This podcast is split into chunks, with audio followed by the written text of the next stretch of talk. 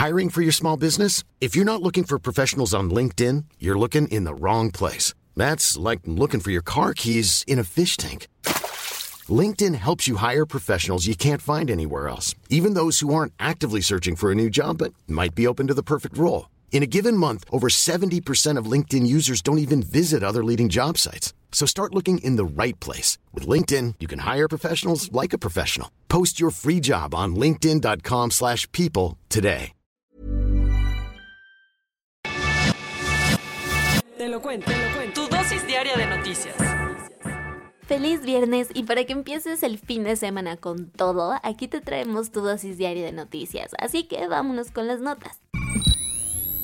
Emmanuel Macron, Olaf Scholz y Mario Draghi aterrizaron ayer en Kiev donde le prometieron a Ucrania respaldar su solicitud de ingreso a la Unión Europea. Pero las pláticas no se quedaron solamente en las ganas de que Ucrania sea parte del club, pues uno de los temas centrales de cara al avance militar ruso en el este del país fue la ayuda occidental para abastecer de armas al ejército ucraniano. Según las declaraciones, las tres naciones se comprometieron a enviar armamento y equipo militar para que los soldados ucranianos tengan defensas equiparables a las fuerzas enemigas. Eso sí, una queja de Zelensky fue que prometen mucho, pero a veces no llegan a nada. La pedrada fue directa contra Alemania, la verdad. Mientras tanto, los rusos anunciaron que quienes nacieron a partir del 24 de febrero en la región ucraniana asediada de Gerson recibirán la ciudadanía de la Federación Rusa. Ojo, porque esto no es un gesto con las y los bebés ucranianos de esta zona invadida, sino un claro mensaje de Moscú de considerar que estos territorios ocupados ya son suyos. De acuerdo con el último informe de ACNUR, Latinoamérica es una de las regiones con más desplazamientos forzados de todo el mundo. Durante 2021, el 20% de los desplazamientos forzados de todo el mundo tuvieron lugar en la región de las Américas, con focos rojos claros en el éxodo venezolano y las caravanas refugiadas centroamericanas. Así, problemas como la violencia, pobreza, desigualdad, crisis climática y conflictos políticos han enviado a millones a buscar un nuevo lugar donde sientan paz y seguridad en el continente. Sabemos ahora esto gracias al último informe Tendencias Globales 2021 del Alto Comisionado de las Naciones Unidas para los Refugiados. Aún así, la realidad es que este problema es global, ya que durante el año pasado 89.3 millones de personas huyeron de sus países en todo el mundo, algo súper alarmante ya que representa un 8% más que el año anterior, y para colmo, el doble de los registrado hace una década.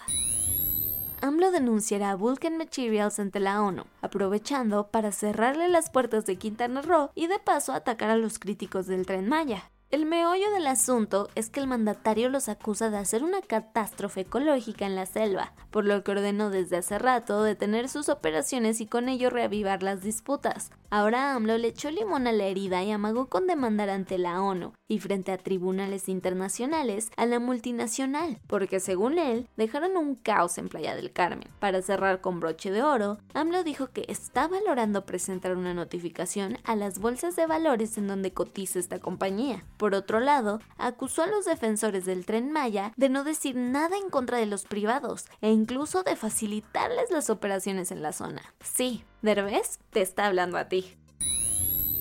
Vámonos a los cuentos cortos. La Fiscalía de Nueva York aseguró que Genaro García Luna sobornó a periodistas y además intentó silenciar a varios testigos. Esto lo dijeron después de revisar y publicar grabaciones en las que se escucha al exsecretario de Seguridad Pública orquestar estos chanchullos. Por ejemplo, entre 2009 y 2010, el exfuncionario utilizó recursos públicos bajados a través de corrupción para sobornar a algunos medios y reporteros con tal de que no publicaran artículos en su contra. Como recordarás, García Luna fue detenido en 2019 y hasta la fecha sigue preso en Estados Unidos, acusado de conspiración por tráfico de drogas.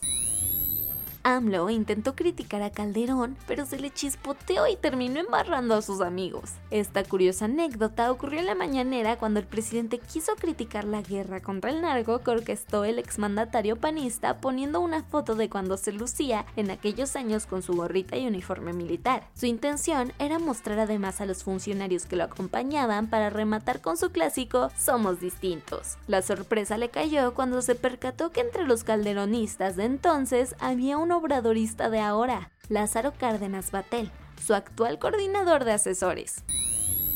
Marcelo Ebrard ya se vio en los Juegos Olímpicos de México 2036. Así es, aunque falte más de una década, el canciller mexicano nos propuso frente al Comité Olímpico Mexicano que la justa olímpica se pinte de tricolor ese año. Él está tan seguro que hasta se aventó un tuit en donde concretamente sentenció, sí podemos.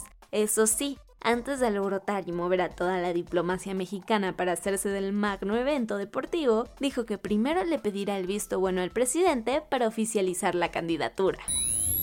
De entrada, el municipio de Bacum, en Sonora, asesinaron a la regidora municipal Verónica Montiel Cortés mientras salía de un gimnasio. Al respecto, la Fiscalía General del Estado abrió una carpeta de investigación para esclarecer los hechos. Por otro lado, en Morelia, Michoacán, ocurrió un atroz multihomicidio en contra de una familia dentro de su hogar en la colonia El Resplandor, donde terriblemente fueron asesinadas cinco personas, incluyendo dos menores dentro del domicilio. La policía encontró un radio de comunicación con las siglas del cártel Jalisco Nueva Generación.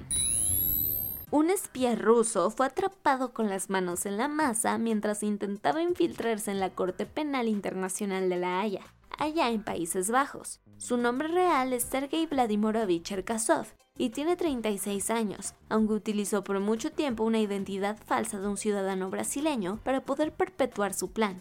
Se hacía llamar Víctor Müller Ferreira y pasó varios años tramando su ingreso como funcionario en la corte y con ello tener acceso a info y documentos de extrema importancia. Al final lo atraparon y deportaron de regreso a Brasil. Es viernes y tu corazoncito merece una buena noticia. Resulta que un grupo de investigadores dio con Fernanda, una tortuga gigante de la especie Chelonidis fantasticus, que se creía extinta desde su último avistamiento en 1906. Esto sucedió en las Islas Galápagos en 2019, específicamente en el Parque Nacional dentro de la isla Fernandina. Entonces es una noticia vieja. Nope. La cosa es que Fernandita apareció en estas costas en aquel año, pero el descubrimiento era tan irreal que nadie creyó que se tratara de la misma especie desaparecida el siglo pasado. Fue hasta ahora que las y los especialistas confirmaron la increíble noticia. Y eso fue todo por el día de hoy. Yo soy Ceci Centella y nos escuchamos el lunes para tu dosis diaria de noticias. ¡Feliz fin de semana! Bye.